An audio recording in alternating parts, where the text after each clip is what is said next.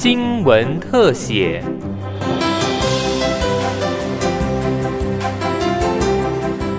听众朋友您好，欢迎收听今天的新闻特写，我是王涵莹。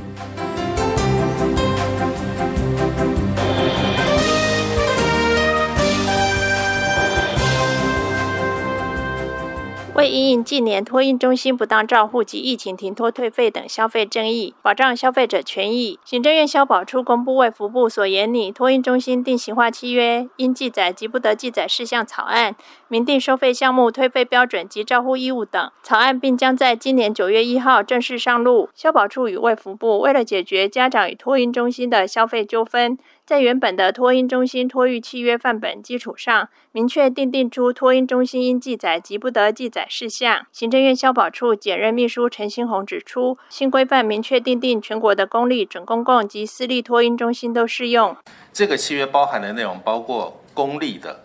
私立的、准公托。全部包含在我们这一次的定型化契约应记载不得记载事项的适用范围。第二个亮点哈，就是我们对于这个呃停托的情况，就是说这个可以立即终止契约的情况。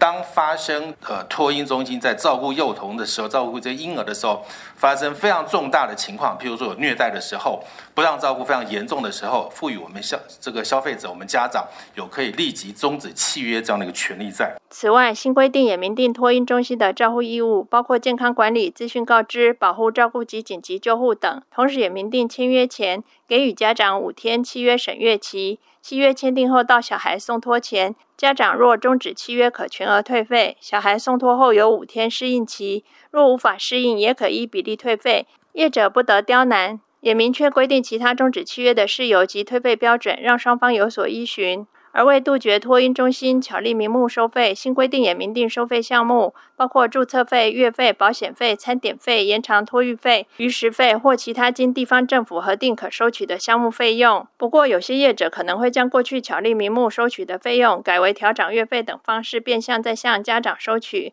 卫福部社家属组长简信荣指出，业者的所有收费项目在申请设立时，就要报请地方政府审查，期间若收费项目或基准有变动。也要报主管机关核可。若家长发现收费变贵，可先向业者洽询；若仍有疑问，可向地方主管机关反映，主管机关就会介入处理。他可能要先跟托运中心沟通，为什么他是这样收。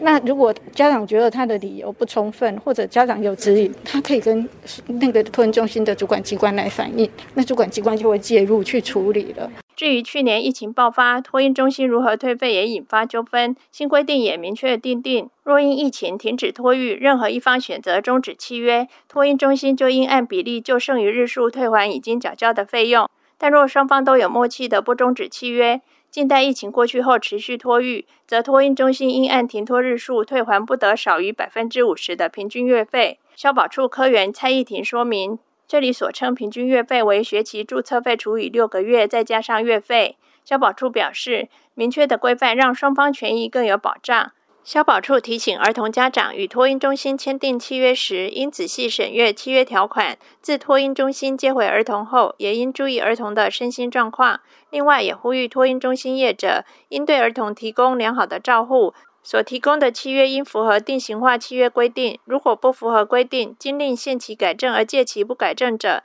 主管机关可依消保法规定处新台币三万元以上三十万元以下罚锾；经再次令其限期改正而届期不改正者，处五万元以上五十万元以下罚锾，并得按次处罚。请业者遵守规定，切勿以身试法。